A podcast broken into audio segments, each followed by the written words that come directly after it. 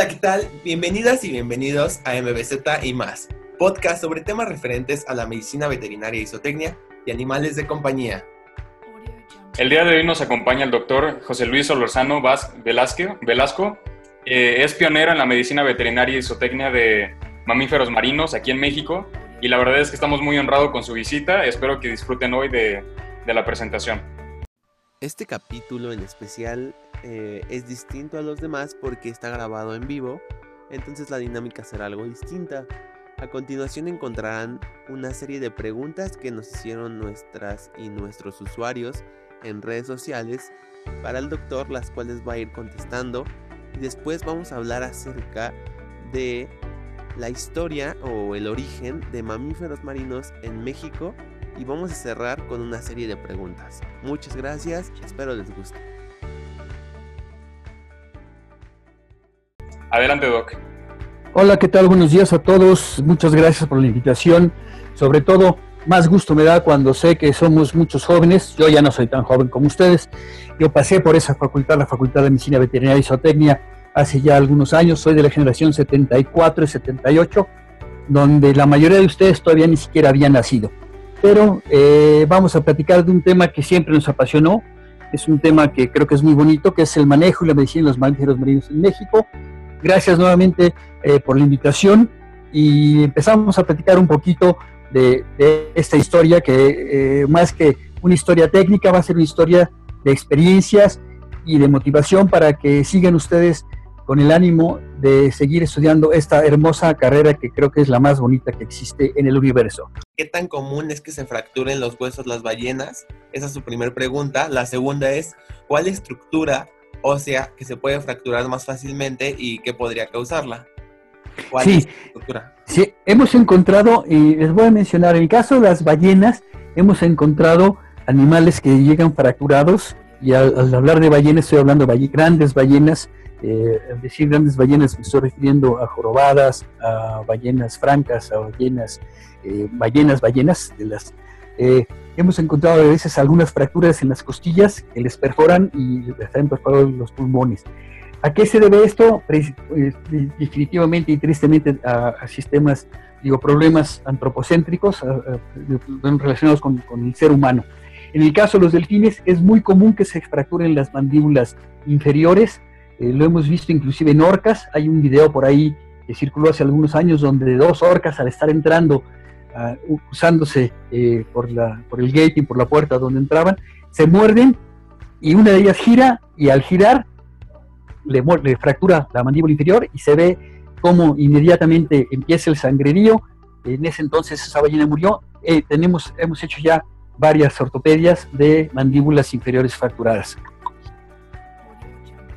Perfecto. Este, la siguiente pregunta que tenemos la dinámica que tenemos pensada es que eh, contestar ahorita las preguntas eh, que están relacionadas con medicina, dar un descanso de 10 minutos y continuar ahora con la historia. ¿Le parece bien? Perfectísimo. Perfecto. Este, la segunda pregunta sería, me gustaría saber, eh, de Fernanda de la Cruz, me gustaría saber por qué los leopardos marinos juegan con los pingüinos en lugar de matarlos, aún ya siendo adultos y sin crías, las cuales les puedan enseñar a, cazar. Sí, mira, precisamente por eso eh, se hicieron las historias míticas de los mamíferos marinos, porque son animales que de repente no necesitan este, o juegan muchas veces con sus presas antes de matarlas. Hay, una, hay unas playas en Argentina, perdón, se me escapa el nombre ahorita, está lejos de Buenos Aires y lejos del acuario donde estamos nosotros, pero donde llegan las, orcas y eh, juegan con los lobos marinos, los avientan, los están trayendo hasta que finalmente se los comen, pero no los comen de primera instancia. Sucede con los, con los leopardos marinos, eh, eh, para los que muy interesante la, la, pregunta de Fernanda, porque se ve que, que sabe del tema. Estos animales eh, viven en el, en el, polo sur, se alimentan de los pingüinos. Acuérdense que nada más hay pingüinos en el polo sur, no hay pingüinos en el polo norte. Este, y eh, sí, efectivamente juegan con ellos porque son animales muy intuitivos, son animales muy curiosos. Nosotros empezamos a trabajar aquí con enriquecimiento ambiental cuando antes no se llamaba enriquecimiento ambiental, porque los delfines y los lobos marinos son muy curiosos y muy inquietos, y les teníamos que poner juguetes para que se entretuvieran, porque si no, eh, pueden empezar a, desarrollar estereotipas.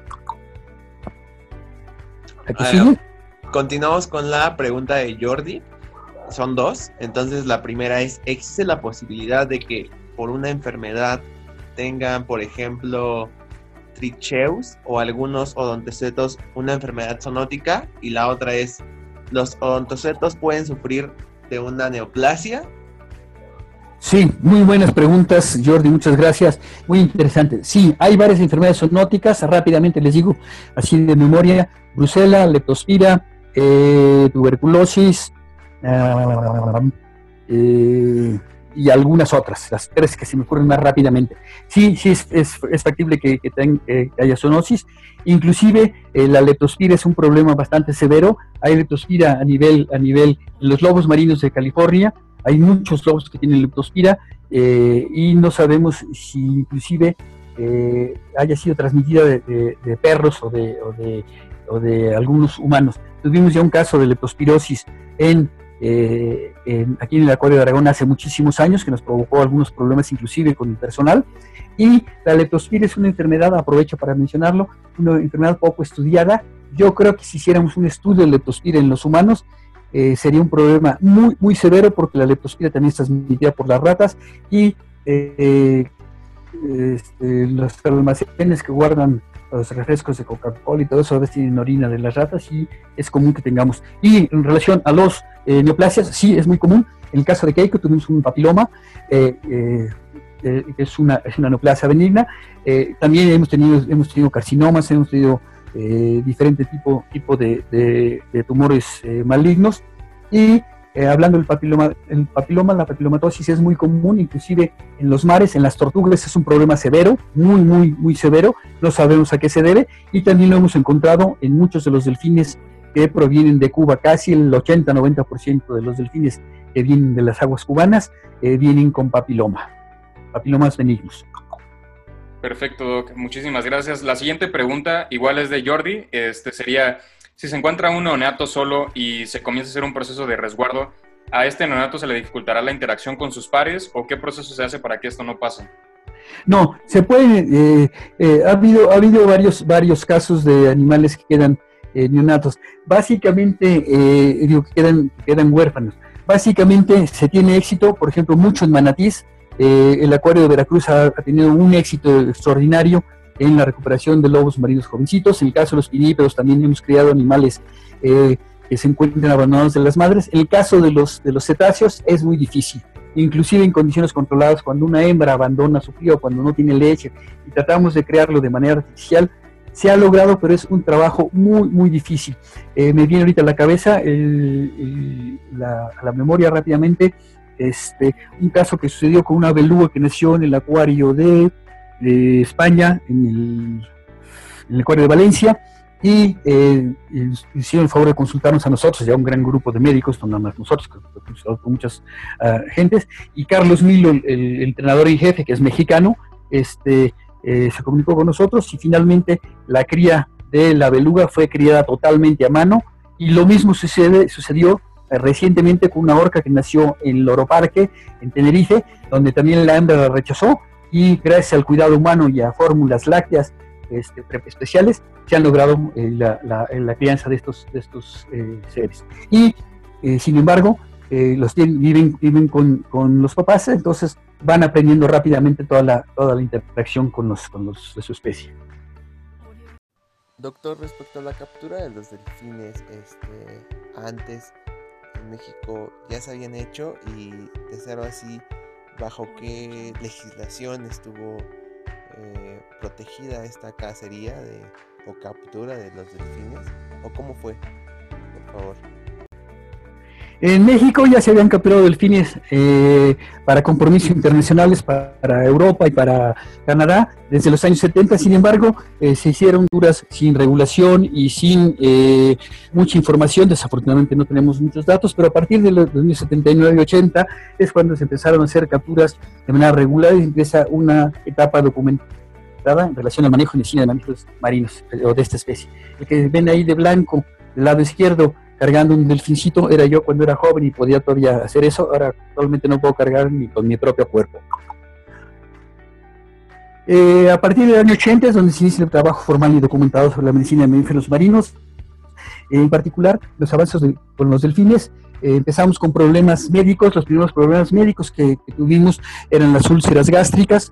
Eh, sabemos que las úlceras gástricas se pueden producir por objetos extraños, por parasitosis, por producción de histamina y por otros factores extra que ustedes sabrán.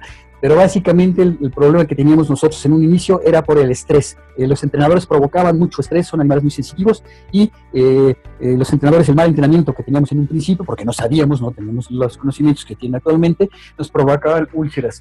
Ahí dice menciona el primer caso, les platico rápidamente. El primer caso que tuve yo fue en el año 79, cuando muchos de ustedes apenas estaban pues, en la primaria o por ahí, no sé dónde andarán en esas épocas, pero bueno, ya, ya tenía mi primer caso y eh, me acuerdo que llamé a los 10 mejores maestros de, la escuela, el de parasitología, el de bacteriología, al de enfermedades infecciosas, a todos los llevé.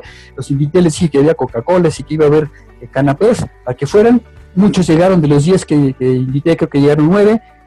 Llegaron porque querían ver por primera vez a un delfín en vivo y a todo color, porque ni siquiera lo habían visto, ¿no? Y cuando les pregunté, oiga, este, este está así, tiene estos problemas, si no me está comiendo, tiene esta bronca, bla, bla, bla para hacérsela rápido, no les di los nombres ni mucho menos, pero algunos de ellos me dijeron que tenían que irse porque su mamá se estaba poniendo mala, otros porque su papá este, le estaba dando un infarto, que la abuelita iba a tener este, un nuevo nieto, o no sé, pero me dejaron abandonados y al final me quedé con dos, dos doctores y uno de ellos me dijo, mira José Luis, no tengo ni la más remota idea que hacer con un delfín, ni siquiera en mi vida había visto uno, pero he trabajado con humanos, métele una bomba y, funciona. Y bueno, ¿qué es una bomba, doctor? Pues métele dos o tres combinaciones de antibióticos y a ver qué pasa. Desafortunadamente ese delfín falleció. Al momento que falleció me di cuenta que tenía yo que prepararme y que aquí en México no había forma de hacerlo, entonces eh, hablé a Estados Unidos, pedí eh, tener una, una, pasantía en Seaworld y sí, estuve tres meses allá, me pusieron primero a lavar eh, pescado, a, lavar los, los estanques donde vivían los pingüinos y los, y los flamingos hasta que finalmente me dieron chance de entrar a las oficinas y al laboratorio y tuve la oportunidad de conocer al doctor Lani Corniel, que era el, vicepresidente, el médico del, del, del, SeaWorld, y me acuerdo que me metí un día escondidas a su oficina, eh, porque me tocaba poner las vitaminas de todos los, de todos los delfines en, las mañanas, y de repente su oficina estaba pegada al laboratorio donde yo ponía las vitaminas, me metí y me acuerdo que entró y me, me, vio dentro de la oficina, y muy serio me dijo, ¿y qué estás haciendo aquí? Dije, no, yo soy José Luis Y Dice, sé perfectamente quién eres tú, porque yo fui el que autoricé que vinieras aquí, pero ¿qué haces en la oficina? Dije, es que quiero aprender. Si quieres aprender algo, me sacó un libro, me lo dio en la mano y me dijo, lo capítulo 9, mañana a las 7 de la mañana. Este, obviamente esa noche no dormí, me pasé estudiando como loco. Al siguiente día no me preguntó y nunca durante mis tres meses me preguntó sobre el capítulo pero finalmente me dieron la oportunidad de participar y de eh, hacer mis primeros pininos con mamíferos marinos. En el año de 79 eh, se crea la, la SOMEM, la Ciudad Mexicana para los Estudios de Mamíferos Marinos, eh, y el primer veterinario que trabaja con ellos es su, servidor. Empezamos a trabajar y a, tratar de aportar. La SOMEM es una, una sociedad básicamente formada por biólogos que sigue muy activa y que es la que más información sobre mamíferos marinos eh, se genera. Con la apertura del Parque de Reino 2181, eh, cuando se abre el delfinario, eh, tuvimos que traer unos delfines rentados porque no había delfines aquí en México y empezamos a diseñar ya con aportaciones médicas, empezamos a trabajar ya en nuevos diseños de estanques para ah, mamíferos marinos. La que sigue. Eh, eh, precisamente como decía, tuvimos que irnos a estudiar a, Estados Unidos porque aquí nadie nos podía enseñar, no porque no porque no, no, no, no, quisieran, sino porque no había la información, no existía en ese entonces internet, la comunicación en ese entonces era por fax, entonces era muy difícil. Y me acuerdo que cuando trajimos a los primeros eh, delfines, le dije al doctor, oiga doctor, yo me quiero, al doctor que nos los trajo, oiga doctor, yo me quiero a Estados Unidos. Y les comento esta frase porque Miguel eh, creo que lo debe de entender y, le escuchen bien. Eh, dije, oye, doctor, yo me quiero a Estados Unidos. Y dijo, José Luis, ¿cuántos delfines manejas tú aquí? No, pues yo tengo, no sé, en ese entonces tendría yo 12, 15 delfines. Y si quién los entrena? No, pues el jefe de entrenadores y yo coordinamos el entrenamiento. ¿Y quién los captura? No, pues yo. ¿Y quién los medica? Yo, pues yo. Dice, mira, yo tengo 30 años dedicando a mamíferos marinos y manejo nada más 6 delfines. Tú manejas el doble de los delfines que tengo yo. Y si te vas a Estados Unidos, no vas a tener la oportunidad ni siquiera de tocar un delfín. Te voy a dar un consejo. No te va, de mí depende que no te vas a Estados Unidos. Dijo, oiga, pero yo este, ¿qué tiene en contra el mexicanito? No, lo que te voy a recomendar es te voy a dar la credencial de la universidad te voy a dar la para que tengas acceso a la biblioteca.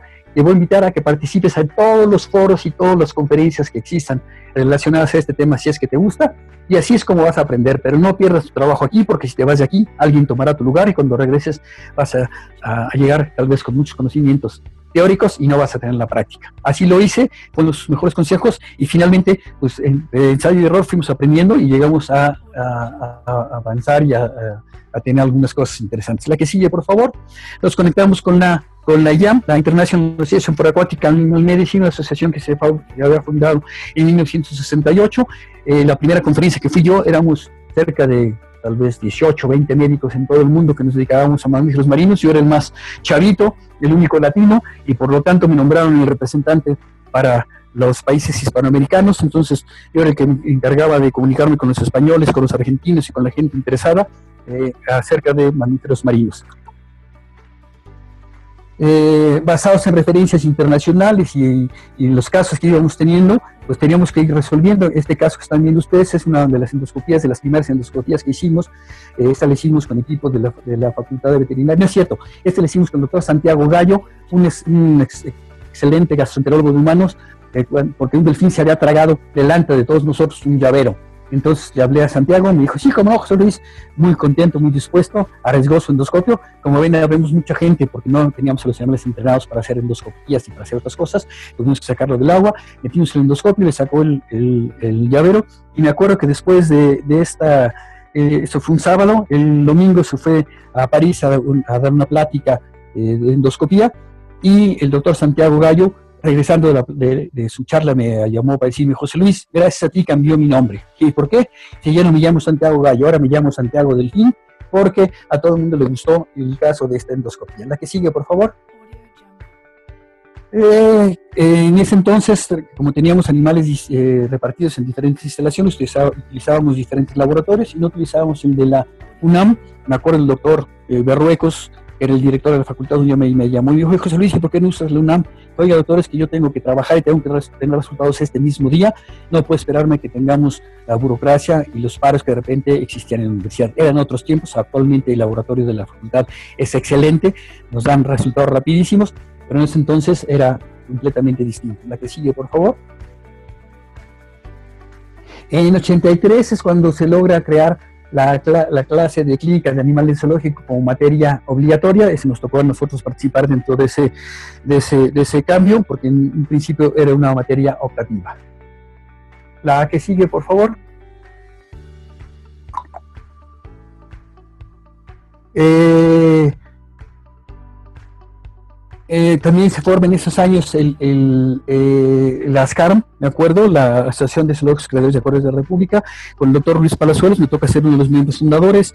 Eh, me invitó el doctor Palazuelos a ser presidente de la asociación, cosa que rechacé yo dos o tres veces porque no tenía ni dinero ni tiempo para poder ser yo su, su, su, presidente. Trajimos al doctor Fowler, todos los que se dedican a animales silvestres conocen este nombre, es un médico que ha trascendido con sus libros de manera interesante, trajimos al doctor Fowler varias veces y al doctor Cardillac para la primera plática de mamíferos vivos.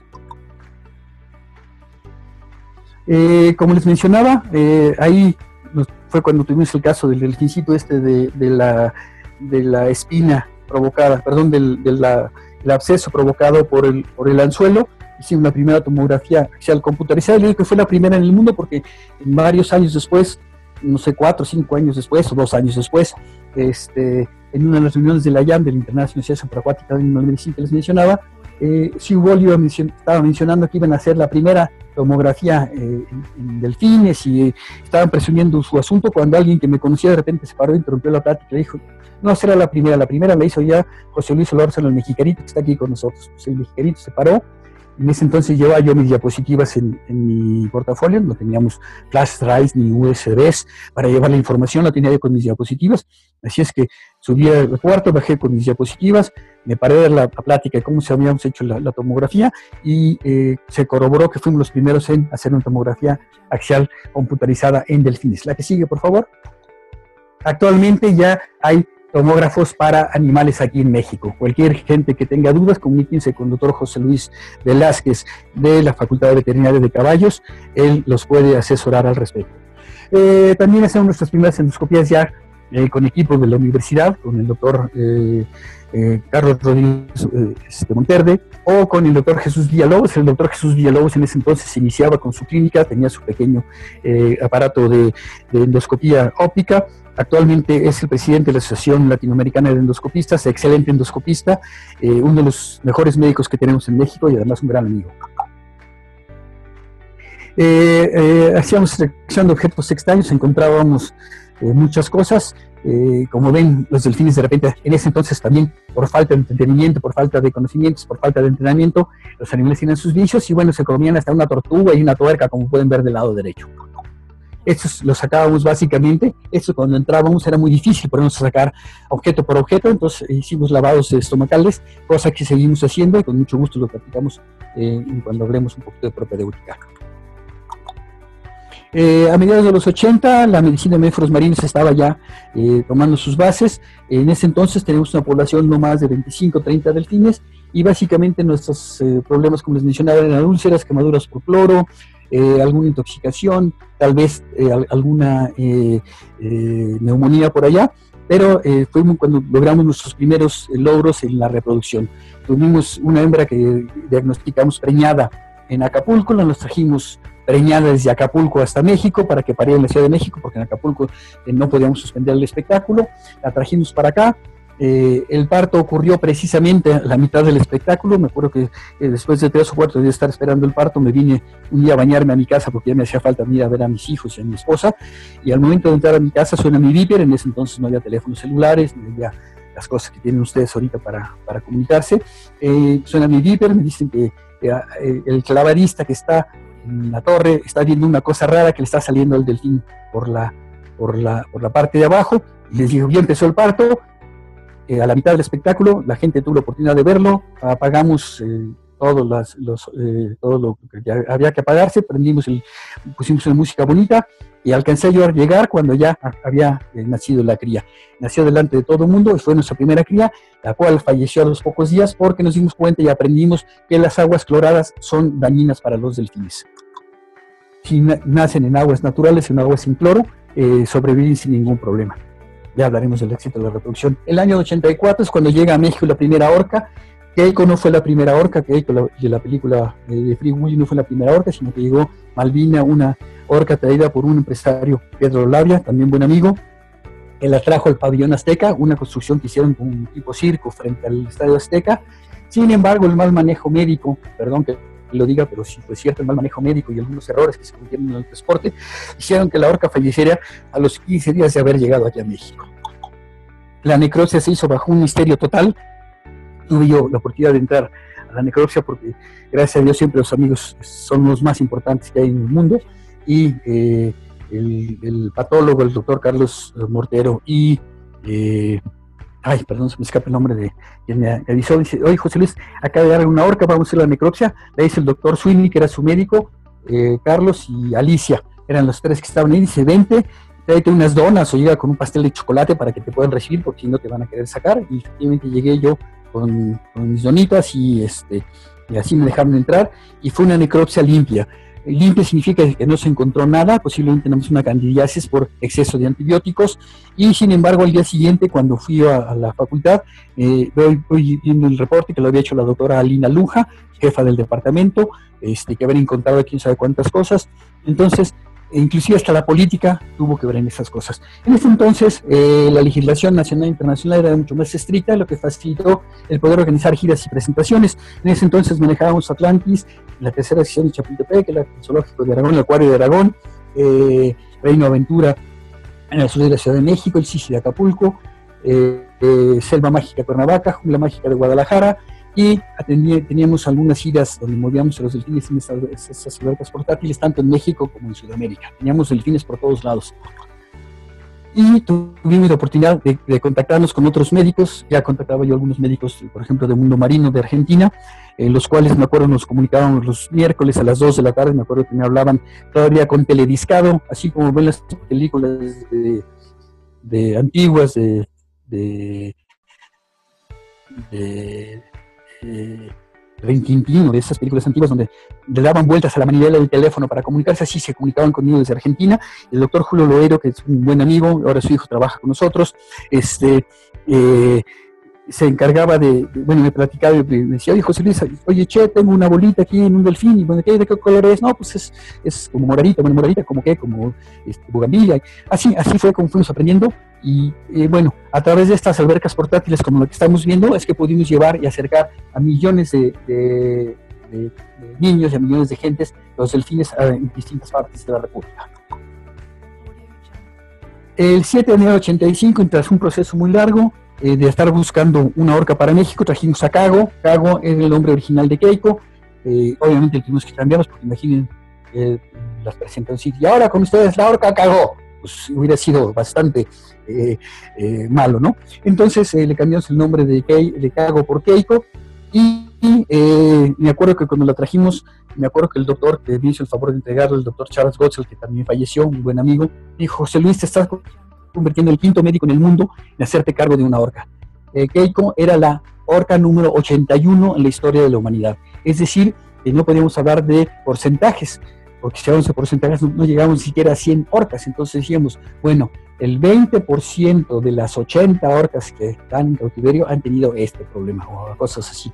Entonces fue un reto, fue una experiencia, fue una de las cosas más maravillosas que me pudo haber pasado, pero también eh, lo debo reconocer, sacrifiqué mucho tiempo de mi familia, sacrifiqué mucho tiempo de mis hijos, me convertí y eh, viví para los animales, de los animales y por los animales el. Aquí sigue, por favor. Eh, ahí el que está agachado, no el chavito, el chavito es mi hijo mayor, tiene ahora 37 años, como muchos de ustedes, y el que está ahí con cara de chavito y con un terror pavoroso es, yo cuando recibimos a, a, a es una orca sumamente dócil, unas características muy especiales. ¿Por qué pudimos conseguir a Keiko? Porque a Keiko era el miembro de una familia viviente de otras orcas adultas que lo maltrataban, lo golpeaban y era el puerquito, era el buleado del grupo. Este, en ese entonces nos llamaba Buleados, era el puerquito del grupo, y entonces este, estaba muy maltratado, entonces nos los vendieron por 200 mil dólares y con todo el transporte todo fueron 350 mil dólares, lo trajimos aquí a México después de muchos trabajos, después de andar buscando orcas por todo el mundo, no sé si ustedes algún día han ido a buscar alguna orca para comprarla, no las venden en el Oxxo ni en el 7-Eleven, aquí cuesta mucho trabajo hacerlo. En ese entonces costó 350 mil dólares. Actualmente, si alguno de ustedes quisiera tener una orca, tendría que cumplir con muchísimos requisitos de instalaciones y todos, y además tener pues, varias decenas de millones de dólares, que es lo que vale ahora un animal de estos. La que sigue, por favor. Es que con sus diferentes presentaciones. Cuando construimos la piscina, me acuerdo, hablé con el, arquitecto Fontanet, el dueño de la, del Parque de Reina Aventura, eh, y cuando llegamos a hacer la, piscina, llegó a medir 5 metros con 50 centímetros, yo le pedí entonces 12 metros, y me mandó llamar un día y me dijo, doctorcito, porque pues sí parecía yo doctorcito, así como me veían de flaquito, y, este, dije, oiga, ingeniero, necesito que me haga 7 metros más para abajo. Me dijo, doctorcito, ni de loco le voy a construir 7 metros para allá abajo. Esto es lo más que puedo construir. Cada centímetro me cuesta una millonada. Si algún día me traes una horca a México, ese día eh, te hago una piscina más grande. El día que trajimos a Keiko a, México después de muchos trabajos, de muchos esfuerzos, de muchos sueños, de muchas aventuras que algún día las platicaremos. Podemos hablar de, de Keiko en un solo programa. Este, eh, me acuerdo que le dije, oiga arquitecto, usted me debe, sí, le tengo que hacer una alberca más grande, José Luis, te la prometí. Desafortunadamente nunca pudimos hacerle y por eso fue que tuvo Keiko de México. Si ven la foto del lado derecho es cuando Keiko estaba ya más grande, casi, casi antes de irse, cuando se hizo la película de Free Willy. Eh, Keiko nos enseñó mucho, trabajamos mucho desde el punto de vista médico, un animal excelentemente dócil. Ustedes verán que estamos manejándole ahí para tomar las muestras de sangre con red. El día que vino el doctor Cornell, que ya mencioné, el, el, vicepresidente de y vio que iba a sacar yo sangre, y que vio que entre cuatro metimos una red y me puse yo a sacarle sangre, me dijo, estás loco, te va a matar.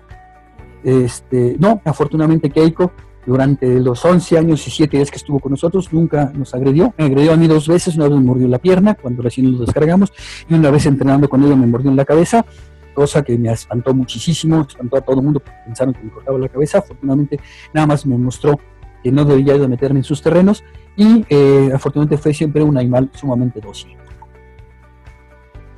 Les voy a platicar rápidamente información eh, médica de Keiko, estuvo en México 3.980 días, es decir, 11 años con 7 días, tomó el total de medicamentos y cápsulas, entre cápsulas y pastillas, 1.474.590, llegó de 3 metros 80 y se fue de 6 metros 55, es decir, que crecía a razón de 2.3 centímetros por día.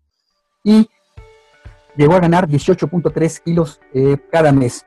Eh, logramos hacer que vinieran a Reino Aventura que tuvieran la, fortuna de ver una orca, más de 25 millones de visitantes. Eh, logramos enseñarle un total de 64 conductas con 49 manejadores y entrenadores diferentes, entre ellos muchos de ellos que siguen siendo amigos míos, los seguimos viendo desde después de muchos años. Realizamos 7.268 presentaciones, tuvimos la necesidad de preguntarle a, 18, a 15 colegas distintos, entre ellos el director de la Facultad de Veterinaria, gentes que se dedicaban a, la producción de medicamentos, etcétera, para que nos ayudaran con Keiko. Eh, hicimos este, maniobras médicas cerca de 48, incluyendo láser, biopsias, autovacunas, etcétera. Hicimos inclusive pruebas de eh, eh, que tomara sangre, su propia sangre, porque tenía el papiloma y estuvimos buscando muchas cosas que hacer con él. Tomamos muestras de sangre, 157 muestras, es decir, 114.7 muestras por año, es decir, más de una por mes. Realizamos muchas tesis, entre ellas del doctor Fernando Delgado Casarín, un médico que ahora trabaja en Escaret, que es un, un buen amigo también. La que sigue, por favor. La salida de Keiko para el año 1996 para una de reintroducción fue todo un fracaso, como lo platicó o como lo platica Maximus en el libro Killing Keiko. Aquellos que estén interesados lo que dice en este libro, es un libro muy interesante, donde habla de todo el error, todos los errores que se cometieron. Keiko nunca debería haber sido liberado, fue un error que cometimos. Yo me arrepiento no haber convencido a los propietarios de que no lo, que no lo hicieran, pero bueno, eh, las políticas y las situaciones eran muy difíciles y nosotros lo habíamos manifestado ya eh, también en el libro La verdadera historia de Keiko, que se encuentra en Editorial Trillas, eh, también habíamos manifestado que la liberación no era lo ideal para eh, Keiko. Aprovecho esta fotografía para mencionar, hasta arriba está del lado derecho Luis Arturo Hernández, un entrenador, gran amigo que sigue trabajando con nosotros en Bahamas, abajo el doctor Berrón, excelente colega, hermano, amigo, gran médico, antes era mi alumno, ahora es mi maestro, después sigo yo y aprovecho para mencionar por ejemplo, en, la base de la cola, si ven el mazo de la cola, se ve una, una zona grisácea ahí, ese es un papiloma, el papiloma para Jordi, si no me recuerdo que nos preguntó hace ratito, eh, sí, los papilomas existen y hay muchas enfermedades neoplásicas. El papiloma no es más que una verruga, como las que le salen a las, brujas de los cuentos, pero este, en el caso de una ballena pues eran papilomas muy grandototes, como lo pueden anotar desde aquí. El papiloma llegaba a veces a crecer hasta 60 centímetros de, de diámetro. Logramos reducirlo utilizando inmunoestimulantes y algunos otros medicamentos. Eh, ¿Y eh, por qué se debía este, este papiloma? Sin duda alguna, la altura de la Ciudad de México, el tamaño de la piscina, el trabajo que, le exigimos a Keiko, hacían que su sistema inmunológico se bajara y entonces aparece el papiloma. ¿Cómo aparecen el herpes, por ejemplo, eh, o como ahorita está sucediendo, verbo y gracia, el coronavirus, a la gente que está inmunosuprimida o que tiene algún problema son más susceptibles, lo mismo sucede con este tipo de virus.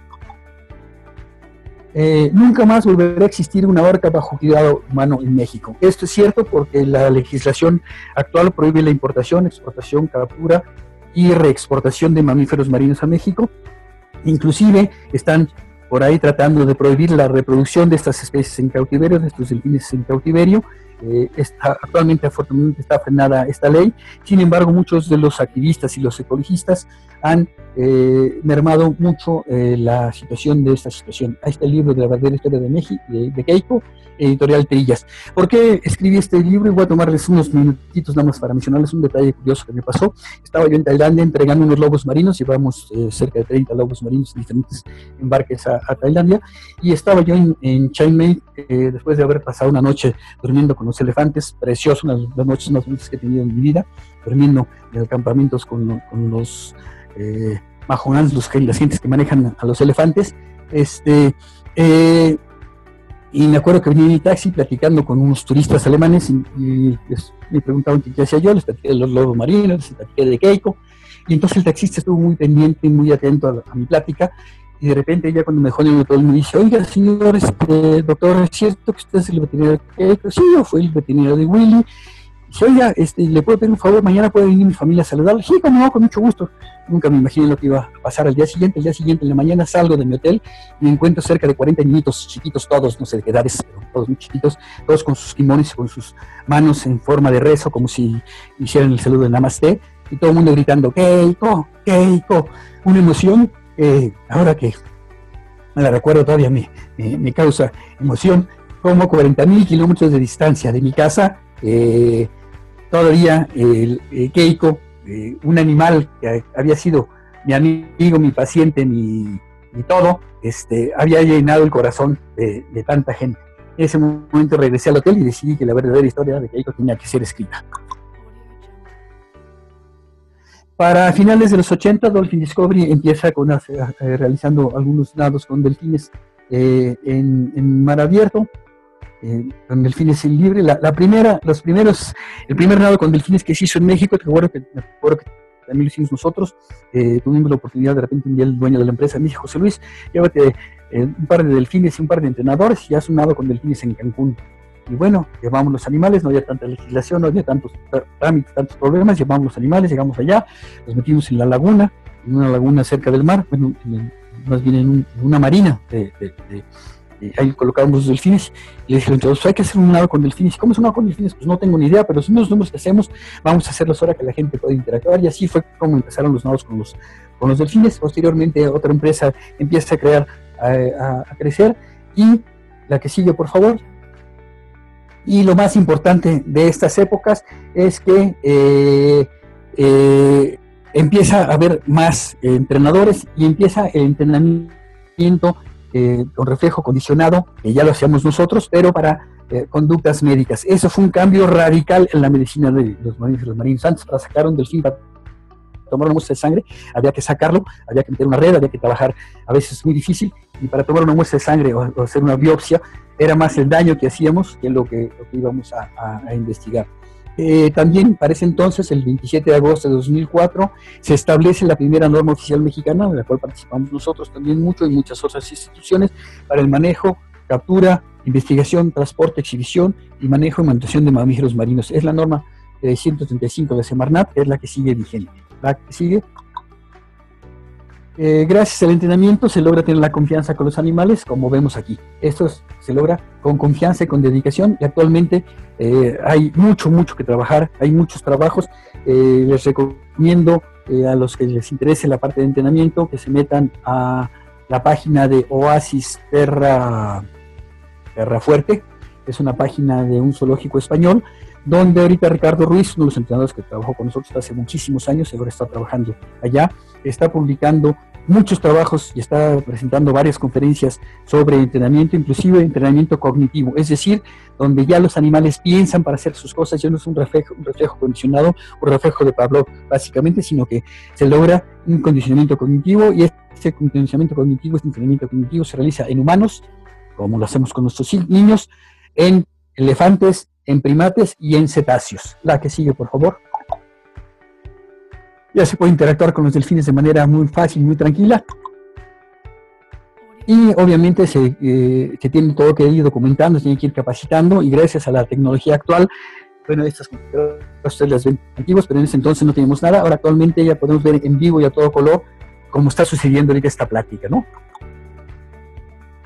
Las técnicas de manejo clínico en delfines. El avance en la tecnología médica en humanos ha sido extraordinario y lo mismo sucedió, lo mismo que utilizamos en humanos actualmente y gracias al valor eh, que tienen los delfines y el cuidado y hay que agradecer a las administraciones que, tienen a los delfines, todas las técnicas que se utilizan en humanos las hemos podido utilizar en mamíferos vivos.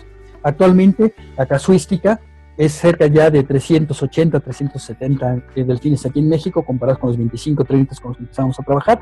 Así es que ahora la casuística es mucho mayor y eh, puede funcionar y tenemos mucho más este, muestras.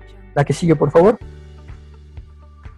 Eh, de medicina preventiva, así es como colocamos los medicamentos, ya sean eh, pastillas o líquidos a través del pescado, la alimentación del pescado, la que sigue. Eh, las maniobras que les mencionaba eh, anteriormente, donde tenemos que meter redes para sacar los delfines, aquí vemos cómo fácilmente el delfín sale, estamos mucha gente al lado, ¿por qué? Para poderlo cargar, pero no porque necesitamos agarrarlo, sino que el animal sale tranquilo, contento y mediante un reflejo condicionado sale y es muy fácil transportar. Esta hembra la transportamos desde Vallarta hasta, hasta Guadalajara, creo, porque tenía que parir en Guadalajara y la transportamos eh, preñada sin ningún problema. Eh, en la diapositiva del lado izquierdo, en la foto del lado izquierdo, eh, tenemos una hembra muy famosa, Cometa, que fue la que nos, enseñó casi a todos los, los, viejos entrenadores y toda la gente vieja. Es una, una, hembra que cuando la sacamos de Cuernavaca, para cuando me la llevé a jubilar a, Jamaica, eh, intervenimos más de 18 personas, tres redes y siete buzos para poderla capturar. Y después de unos años me dice Omar del Oso, que se encuentra arriba del lado derecho, eh, Dice, oye, Doc, vamos a, manejar a Cometa tú y yo. Le estás loco, si estamos 18. Si no, con entrenamiento logramos cambiarle el carácter. Y aquí vemos cómo entre los dos estamos poniendo un cinturón. Obviamente no lo pudimos cargar entre nosotros dos, es un animal sumamente pesado, pero así, así como ven esa foto, le pusimos el cinturón, la cargamos y como ven en el lado derecho, los animales están completamente tranquilos, relajados, fuera del agua, como si no les pasara nada. Piensen que estar fuera del agua para ellos es todo un reto porque está, es estar en contra de su elemento. A partir del entrenamiento es que logramos a tomar muestras eh, de frotis para hacer eh, o muestras de heces. Eh, podemos hacer revisiones directas de los animales con mucha tranquilidad. Aquí vemos una lesión en la boca, aprovechamos a ver si son amodontos, todos son los dientes parecidos cónicos, son de botella. En los ultrasonidos eh, la tecnología que se usa con los humanos ya también la llevamos con los, delfines, eh, se usa de manera ya rutinaria. La que sigue, por favor.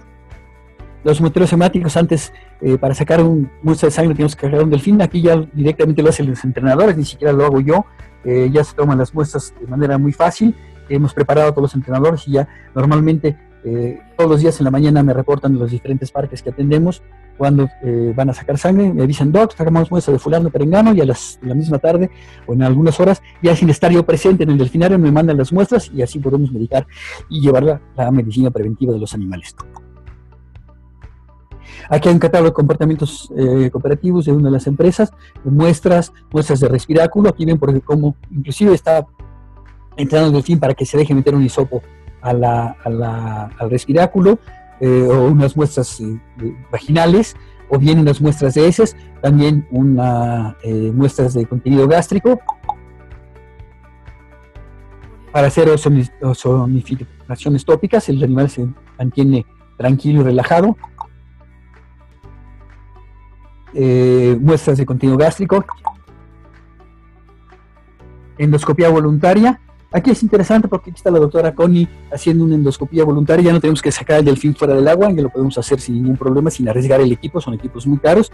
Y aquí vale la pena mencionar que hicimos un trabajo, la que sigue por favor, interesante con la gente de eh, Argentina, Darío Minini y Rosana Castelli, están sus, sus eh, mails por si quieren comunicarse, son entrenadores, y le presentamos un trabajo el año pasado en el Soundings de la IMAT, el Soundings es la, revista que... Eh, publica la IMATA, la IMATA la International Marine Animal Training Association, la Asociación de Entrenadores, donde estamos haciendo endoscopías, pero ya no únicamente eh, como lo vieron la primera, donde estaba el delfín hacia abajo, y nada más vemos la parte, digamos, cupular del estómago, la bóveda del estómago. Como saben, siempre tenemos líquido en el estómago, entonces necesitamos hacer una endoscopía para poder revisar que no tengamos algún objeto extraño o no tengamos alguna úlcera, tendríamos que ver todas las paredes del estómago, entonces aquí lo que entrenamos es que al delfín lo entrenaron allá en Argentina, es un trabajo que se aplicó en Argentina, ya está haciendo en muchos otros lados, pero se hizo por primera vez en Argentina. Lo ven cómo estamos ladeando el delfín para que pueda de un lado del otro, inclusive boca abajo, poder eh, el delfín con el respiráculo boca abajo y nosotros con el endoscopio adentro podemos estar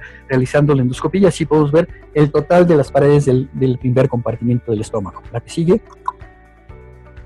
Los ultrasonidos de manera eh, para diagnósticos de preñez eh, ya son una rutina. Sí, sí, perfecto.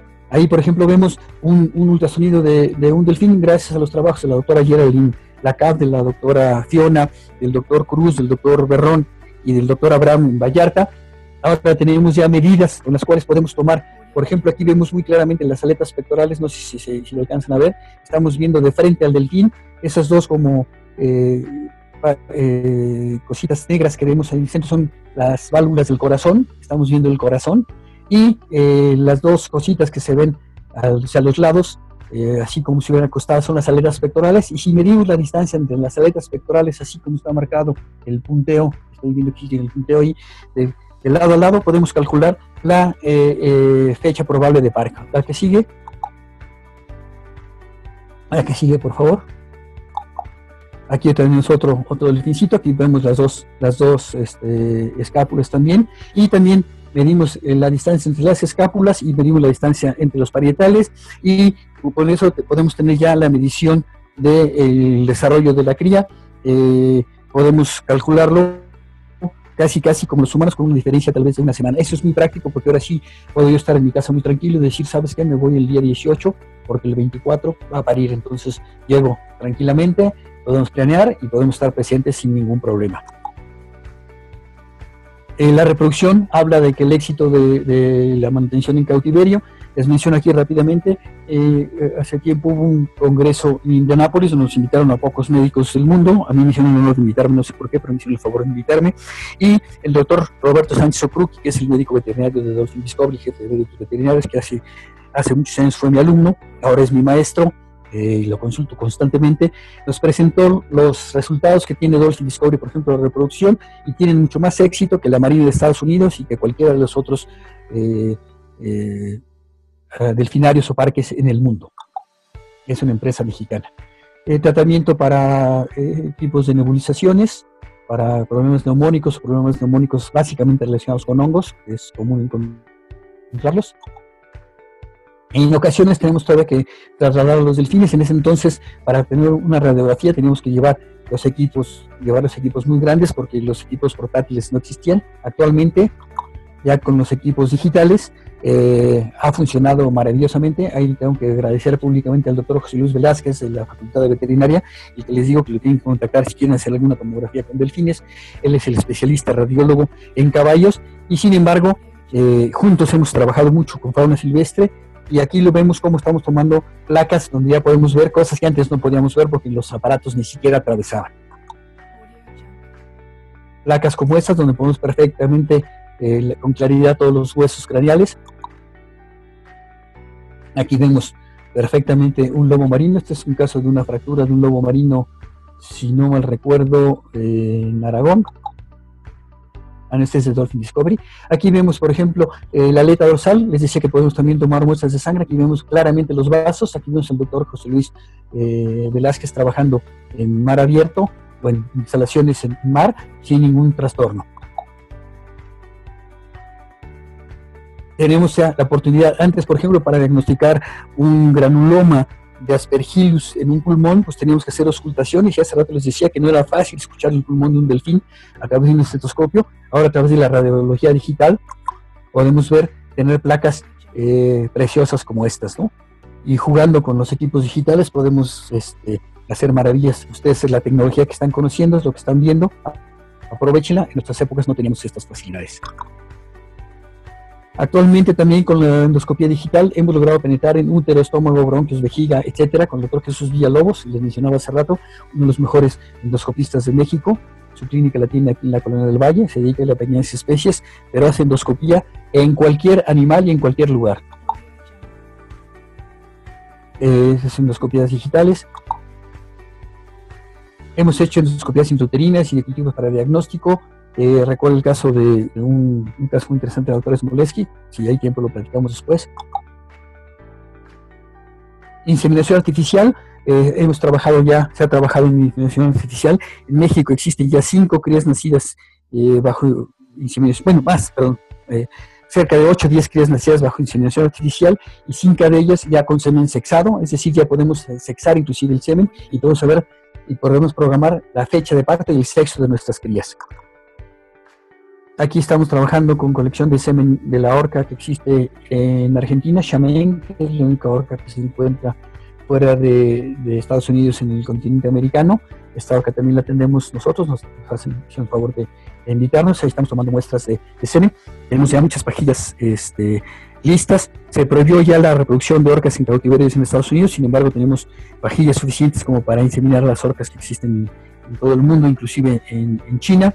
Y este, les debo mencionar así muy discretamente, esta orca ya ha producido hijos en varias eh, regiones fuera de Argentina. Esta es una cría nacida bajo inseminación artificial.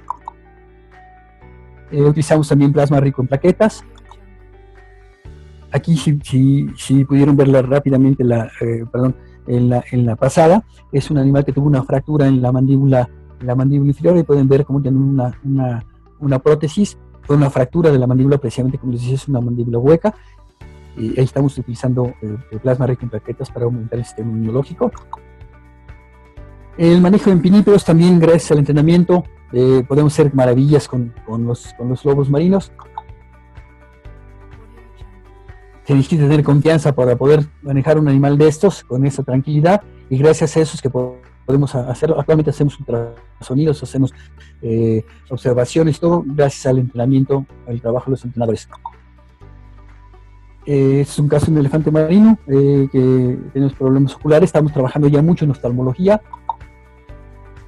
en ocasiones tenemos que recurrir a los viejos, viejos métodos como son las jaulas de compresión o inclusive la sujeción de, animales. Este es un trabajo en campo, estamos haciendo mediciones, eh, intentando microchips y pesos en lobos marinos en, playa. Estos animales son salvajes, hay que manejarlos con redes. Y aquí vemos algún manejo ya eh, en cautiverio, donde, bueno, pues son animalitos que obviamente se defienden y quieren morder, ¿no? El manejo de redes de, de aro, mariposeras, lo usamos mucho esta es la Fundación del Mundo Marino, donde se rescatan anualmente una gran cantidad de lobos marinos que llegan a las playas varados y con malas condiciones. Usamos jaulas de compresión, jaulas de contención especiales para mamíferos marinos, las cuales permiten por esas curvaturas que los animales estén cómodos y podamos trabajar sin lastimarlos. En resumen, desde el año 1979 a la fecha, hemos logrado que a través de la medicina y veterinaria especial de mamíferos marinos eh, eh, haya permitido que decenas de millones de personas pudieran conocer e interactuar con estas especies. Hemos logrado la reproducción desde los mediados de los 80 y en 92 nace la primera cría en áreas naturales delimitadas. El porcentaje de sobrevivencia rebasa los 70%. En Vallarta nacen los primeros crías mediante diseño artificial con semen sexado.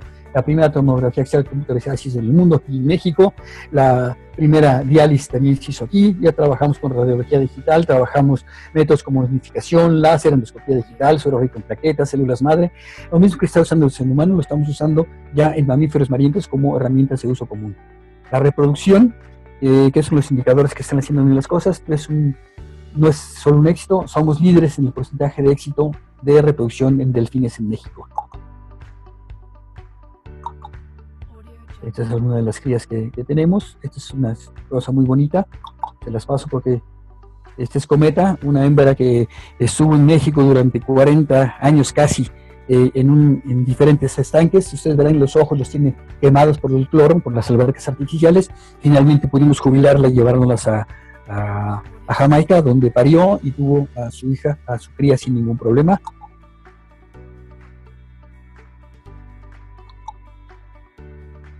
un pequeño delfincito recién nacido. Aquí posiblemente alcancen a ver los bellos, esta foto la tratamos de tomar para... Si ven del lado derecho, a lo mejor en la, en la trompita del lado derecho se alcanza a ver un, un, puntito, no es el puntito blanco, blanco, sino un puntito amarillito, son los pelos que nacen cuando eh, eh, eh, vemos cuando nacen los delfines son los primeros bellos que tienen nada más, y centenares de trabajos se han realizado aquí en México. Eh, también debo mencionar que CONACYT nos ha apoyado en muchas tesis, aquí mencionamos más de 10 proyectos, pero han sido muchos más. Eh, no nada más nos hemos hecho especialistas en la medicina de mamíferos marinos, sino en el manejo de los animales. Creo que los mexicanos, si sumamos el esfuerzo y las horas de transporte que tienen los mexicanos, no hay más gente con experiencia en el manejo de mamíferos marinos que los entrenadores mexicanos. Y eh, también los diseños de las instalaciones han sido copiados eh, por otros países gracias a los desarrollos y las cosas que hemos hecho aquí en México. La historia de medicinas de los mamíferos marinos no supera tal vez 39 años y sin embargo los avances y logros alcanzados a la fecha son muy halagadoras. Sin duda alguna existen casos complicados y difíciles y con resultados no siempre gratos.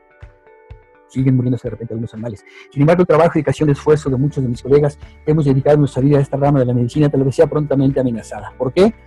Porque las leyes están cambiando. El ser pionero de esto eh, ser uno de los pioneros en esto me enorgullece, pero al mismo tiempo me entristece sobremanera la situación política por lo que estamos atravesando los activistas, los están ganando el terreno. Ojalá sean muchas más de las generaciones de médicos veterinarios que siguen a los mamíferos marinos y así seremos muchos los que vivimos de ellos, pero sobre todo por ellos y para ellos.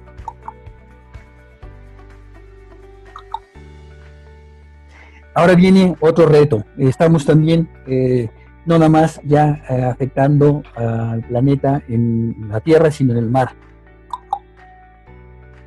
Aquí vemos, por ejemplo, el trabajo de Ricky Rebolledo. Ricky Rebolledo, un entrenador de mamíferos marinos que se dedicaba a entrenar delfines y hacer espectáculos con mamíferos marinos. Actualmente está en el programa de varamientos, un programa de varamientos muy interesante en La Paz, un centro de varamientos muy interesante en La Paz, y es, él es el corresponsable, es el que enseña es encargado de desenmayar todas las ballenas a nivel mundial eh, en una asociación americana.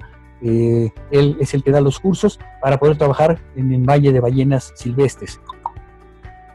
Tenemos varamientos todavía como este, este es en la Fundación, eh, perdón, este es en la, en el Acuerdo de Mar del Plata en Argentina, lo vemos constantemente con la Fundación Mundo Marino. Vemos casos como estos donde es terrible, vemos como una ballena piloto con estas lesiones y la contaminación que estamos produciendo en, nuestros océanos es terrible. Estamos acabando con la vida del mar. México se ha caracterizado por ser un país eh, con grandes eh, expertos, con grandes logros en la medicina de los mamíferos marinos. Me enorgullece ser uno de los pioneros. Ahora sé que en muchos de los lugares donde están trabajando los entrenadores, muchos alumnos de nosotros y compañeros y amigos de nosotros, son los jefes los que están llevando eh, la medicina de los mamíferos marinos adelante y eh, eso da mucho orgullo como mexicano. Les mando un saludo, ahí estamos sentados en un cráneo de una ballena, les mando un saludo muy cordial. Y para los que quieran, con mucho gusto les paso mi, mi email. Por favor, nada más este, díganme por dónde me contactan, porque de repente recibo algunos mails y de repente no sé ni de dónde son. Pues muchas gracias por su tiempo. Espero no haberme colgado mucho. Gracias. Listo, doctor. Eh, muchas gracias, la verdad, y felicidades por esta plática que nos da y de verdad es un placer para nosotros tenerlo como invitado. Y bueno, ahorita quedaron algunas preguntas, entonces este, no sé si podemos comenzar para que ya les aclaremos sus preguntas que dejaron pendientes en el chat. Con todo gusto. Ok. Con todo gusto. Eh, la pregunta de Claudia Morales dice, nosotros como médicos veterinarios cómo podemos comenzar a encaminarnos en el área de veterinaria enfocada a mamíferos acuáticos, ya que durante la carrera, en su gran mayoría, solo se abarca pequeñas especies, rumiantes, aves, etcétera, etcétera. Perfecto y muy buenísima pregunta. Mi consejo que les doy es lo mismo consejo que me dieron a mí. Eh, hay varios lugares donde pueden estudiar algo sobre mamíferos marinos. La Universidad de Cornell tiene un internado que se llama Aquavet, donde hacen este, algunos estudios, inclusive vienen aquí a México, vienen a las instalaciones de Dolphin Discovery, en ocasiones hemos participado con ellos.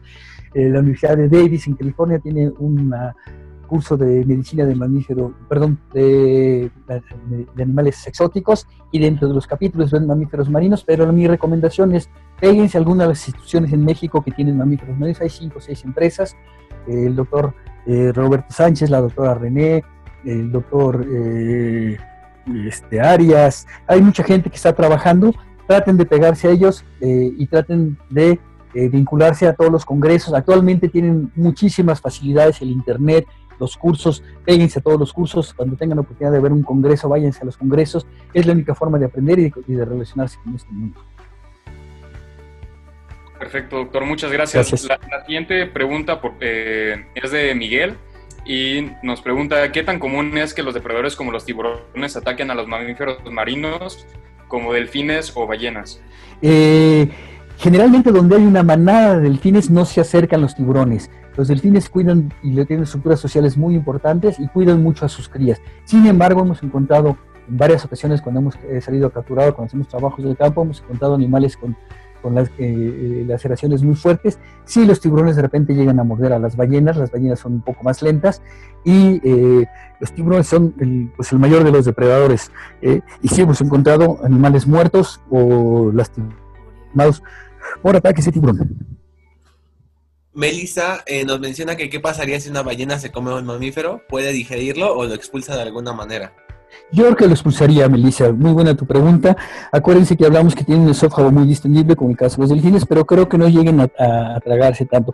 Creo que en dado caso, si lo tuvieran que tragar, acuérdense que las ballenas se alimentan básicamente de peces y de krill, el animal más grande de la Tierra, este, irónicamente se alimenta del animal más pequeño, que son el krill. El krill no es más que un camaroncito más pequeñito. Este, eh, yo creo que si en caso se lo pudieran tragar, eh, si lo tragara, creo que lo podría digerir. En alguna ocasión alguien me dijo, oye José Luis, ¿y por qué no le das de comer carne a Keiko, a la orca, si en mar abierto comen eh, lobos marinos? Y nunca lo hemos probado, probamos 14 variedades de, peces, pero nunca le dimos carne, pero creo que tienen la capacidad digestiva como para eh, poderlos digerir. Perfecto. Me parece que la última pregunta es de Jesús y es, ¿existen vacunas para prevenir estas enfermedades? Eh, muy buena pregunta, Jesús, muchas gracias. en Europa utilizan la vacuna de erisipela, eh, bueno, una bacterina de, de, erisipela para tratar de controlar la erisipelotix rusopatiae. Este, en México nunca lo hemos utilizado porque hemos tenido realmente muy pocos casos. Aquí en México no utilizamos ninguna vacuna profiláctica. En Europa se usa la erisipela. Y se hacen pruebas de tuberculina porque la tuberculina es una zoonosis, la tuberculosis es una zoonosis que eh, puede afectar al ser humano y algunos lobos han reportado eh, tuberculosis, pero no se vacunan si hacen pruebas de tuberculina.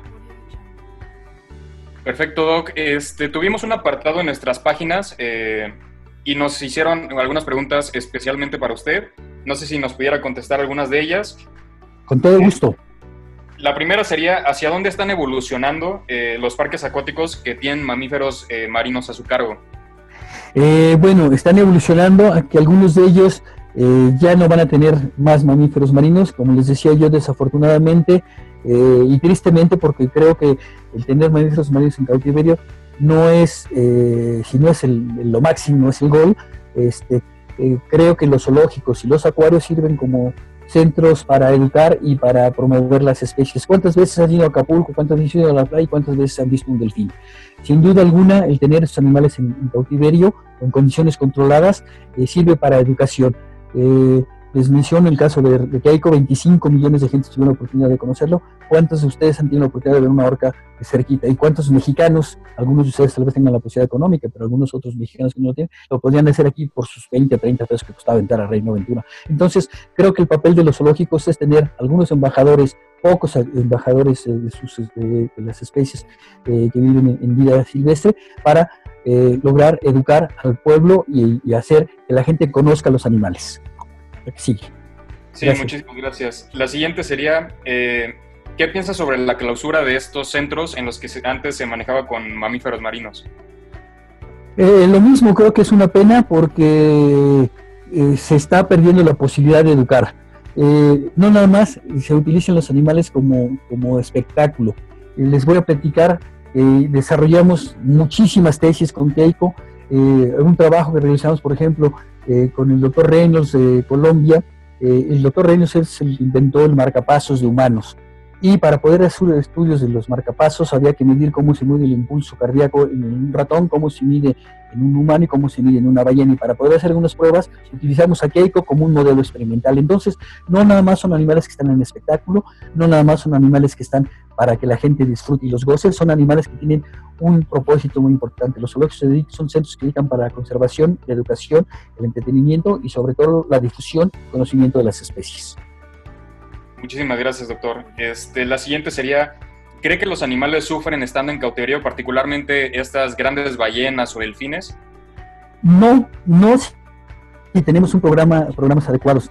Vuelvo a recomendarles, eh, vean las pláticas de Ricardo Ruiz, eh, el éxito eh, y, puedo decir que no, ¿por qué? Porque los animales se reproducen, porque los animales se encuentran contentos, los mantenemos entretenidos, trabajamos las 24 horas del día con ellos, y puedo decir las 24 horas, del día porque sí sé que en los parques donde tenemos los animales tenemos cuidado las 24 horas del día, los monitoreamos, tienen mejores condiciones de vida y la longevidad que alcanzan es mucho mayor que en vida silvestre.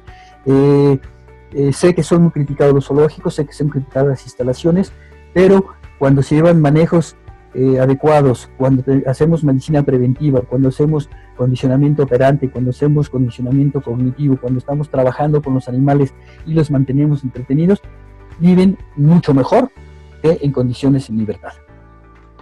Perfecto, doctor. Muchísimas gracias. Este, vamos a darle la palabra a Sánchez Magaña Marco. Este, adelante, por favor. Hola, Marco. ¿Marco? Bueno, en... Eh, no, había levantado la mano hace rato, pero eh, no, ya era para que continuara la plática. Eh, pero ah. muchas felicitaciones, muy buena plática. Gracias, Marco. Y échenle muchas ganas. Y aquellos que son de repente medios, medios verdes, verdes les digo que sean un poquito activistas, que de repente no están de acuerdo un poquito con tener estas especies en cautiverio.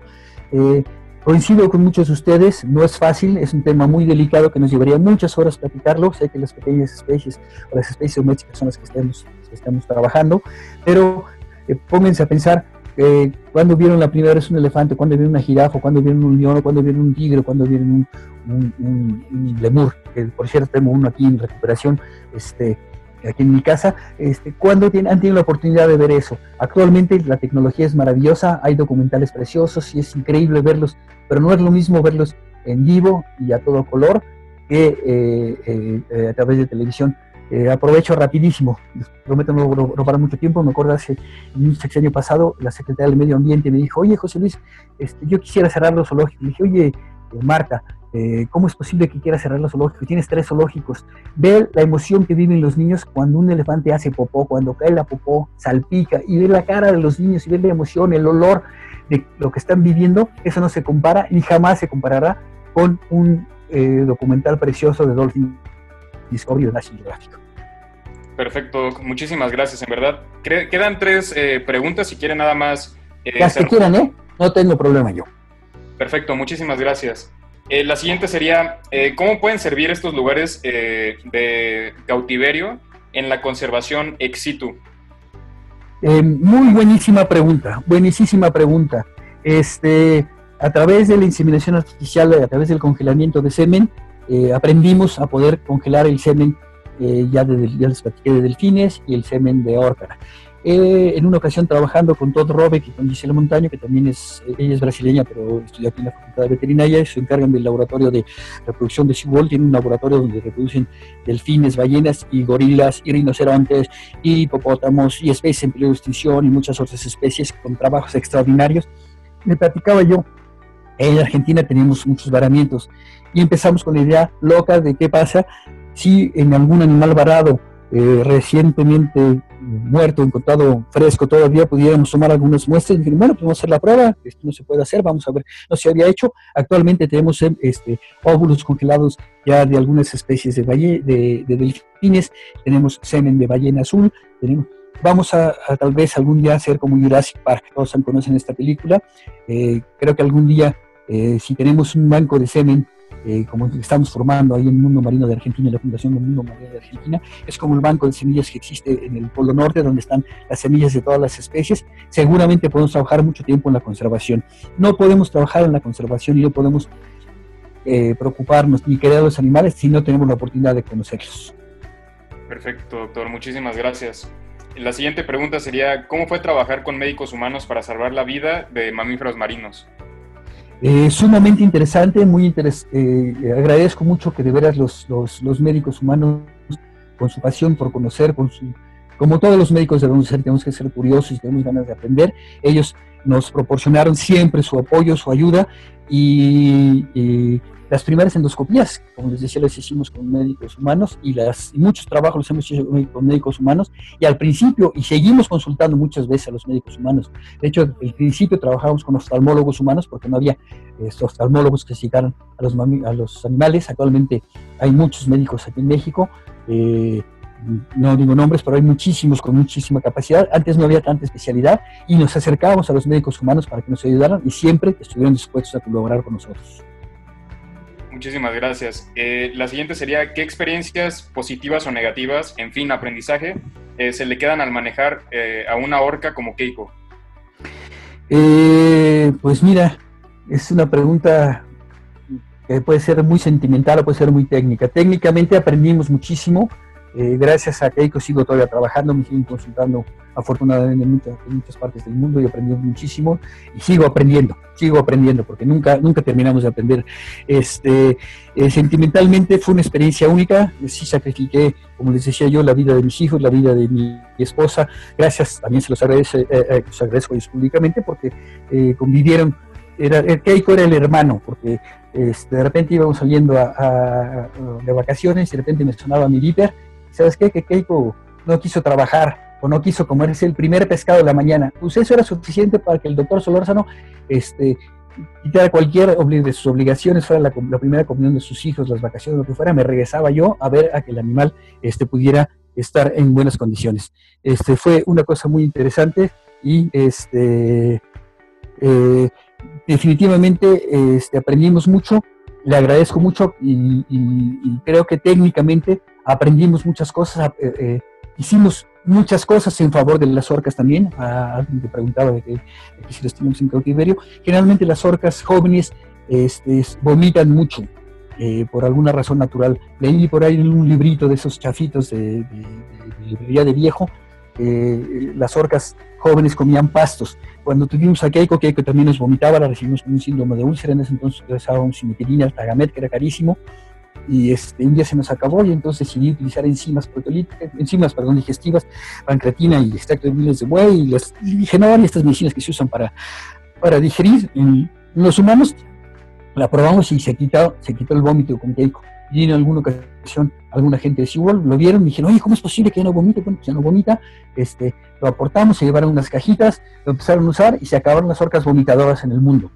Gracias otra vez a la participación de un mexicanito, de un médico, que tiene igual de ganas que tienen ustedes de prepararse y de echarle ganas y de seguir preparándose y trabajando.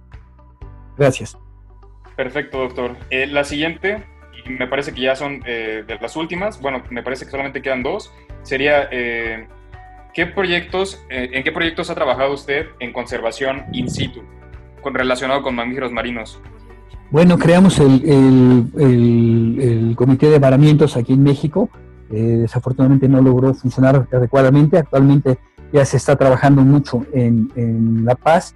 Eh, eh, hemos trabajado mucho en eh, estudios de leptospirosis en los lobos marinos. Hemos trabajado en la papilomatosis en Cuba. Hemos trabajado en, otros, en otros proyectos, inclusive que no son de mamíferos marinos. Hemos trabajado con, primates y con otras especies. En, en, vida silvestre. La medicina de la conservación es lo más interesante, es lo que tiene que haber afuera. Pero tenemos que aprender, aprender primero con los animales en condiciones controladas para poder después llevarlos al exterior. Les voy a platicar rapidísimamente un ejemplo. Un caso, por ejemplo, el lobo tití, perdón, el tití eh, león dorado eh, que, habita en Brasil. Es un monito chiquitito, precioso, rojo. Si alguno lo, se mete a internet y lo busca, tití león dorado son preciosos. Un trabajo donde se dieron millones de dólares. Se buscaron todos los titís que estuvieran en cautiverio eh, se formaron colonias nuevas, los, tuvieron listos, los prepararon, ya que los tenían listos, se los llevaron a Brasil, a la población donde había para que creciera la población, y lo que sucedió es que se murieron todos los tiquís locales, este, porque llevaron enfermedades que contaminaron, y finalmente todos los tiquís que liberaron se murieron también. ¿Por qué? Porque no se hizo un trabajo adecuado. Y así como eso no se hizo adecuadamente, les menciono, por ejemplo, el trabajo que se hace en Escaret, con las guacamayas eh, rojas, donde se hace una serie de pruebas inclusive de DNA para saber los orígenes y la genética de los animales, además de todas las pruebas médicas y después de que se ve que los animales están en condiciones adecuadas, animales nacidos en cautiverio son liberados y son puestos en libertad y están aumentando las poblaciones ya en vida silvestre. Pero gracias a los conocimientos que tenemos y que adquirimos de los animales bajo cuidado humano es que podemos trabajar en la medicina de la conservación. Perfecto, doctor. Muchísimas gracias. Pues la última sería, me parece muy interesante, eh, ¿Cómo es la captura de estos eh, mamíferos marinos para llevarlos a condiciones de cautiverio? Ya está prohibida la captura en México y en la mayoría de los países del mundo. Actualmente los únicos países que capturan son eh, las Islas Salomón y Cuba. La captura se realiza por medio de, embarcaciones muy rápidas. Nosotros las capturas que hacíamos, yo participé en más de 25 capturas, 30 capturas, no sé cuántas, este, hacíamos con tres, este, hicimos una norma oficial para no capturar en grupos mayores de cinco animales. ¿Por qué? Porque cinco animales a la hora que ven la red se espantan, se van hacia, hacia, el fondo y si se enteran, se atoran en la red, se pueden ahogar. Entonces hay que hacer eh, cercos, se hace un cerco grandotote de cerca de un kilómetro de, de, diámetro la red y este, eh, se sacan a mano así como vieron que lo estábamos manejando con toallas y como si fueran, así vamos sacando animal por animal, vamos seleccionando y vamos viendo qué animales cumplen con las condiciones adecuadas para que puedan salir. Hacemos pruebas en campo, directamente pruebas de laboratorio, pruebas de sangre, pruebas de cultivos, los tenemos en unos corrales en el mar y después de ahí se trasladan hacia, los, las piscinas. Es un proceso muy largo, ya está prohibido hacerlo, ya no se está haciendo. Actualmente el 75% de los delfines, el 70% de los delfines que están en cautiverio en México son nacidos en condiciones controladas y nacidos en cautiverio. Perfecto, doctor. Pues la verdad es que ya terminamos con toda esta área de preguntas, con, toda, con todo este segmento. Y le quiero agradecer a nombre de, todos los, los, que participamos en esta plática. Me han llegado muchísimos comentarios de, felicitaciones por, por, su trabajo, por ser eh, uno de los pioneros, por enseñarnos tanto acerca de estos mamíferos marinos. Creemos que usted mediante sus historias nos llega a conmover demasiado y, prende algo en nosotros que, que, nos dan ganas de seguir adelante con, con, nuestros estudios y tal vez hasta enfocarnos en estas especies. Entonces, le reitero, eh, le agradezco demasiado por, por, el tiempo que nos dio. Eh, sinceramente, tengo muchísimos comentarios de, de, compañeros que les interesaría trabajar con este tipo de especies. No sé si al rato nos vamos a poner eh, de acuerdo para ver que, si usted nos puede aconsejar a quiénes acudir y cómo irnos formando en esta área, pero le agradecemos demasiado Muchas gracias por sintonizarnos, espero haya sido de su agrado. Recuerden seguirnos en nuestras redes sociales como arroba medvedzu, arroba m e d v e t z o y en la personal como arroba miki fmvz arroba m i c k e bajo fmvz. En estas cuentas van a encontrar un IGTV donde podrán ver el video con imágenes y una presentación muy muy interesante que les recomendamos. Adelante Mike. También no se olviden de seguirme en mis redes sociales, en mi cuenta eh, personal eh, de Instagram, arroba miguel.t11 y en mi cuenta de educación eh, ambiental, arroba ocapia-animals, ocapia con K. Muchas gracias, nos vemos.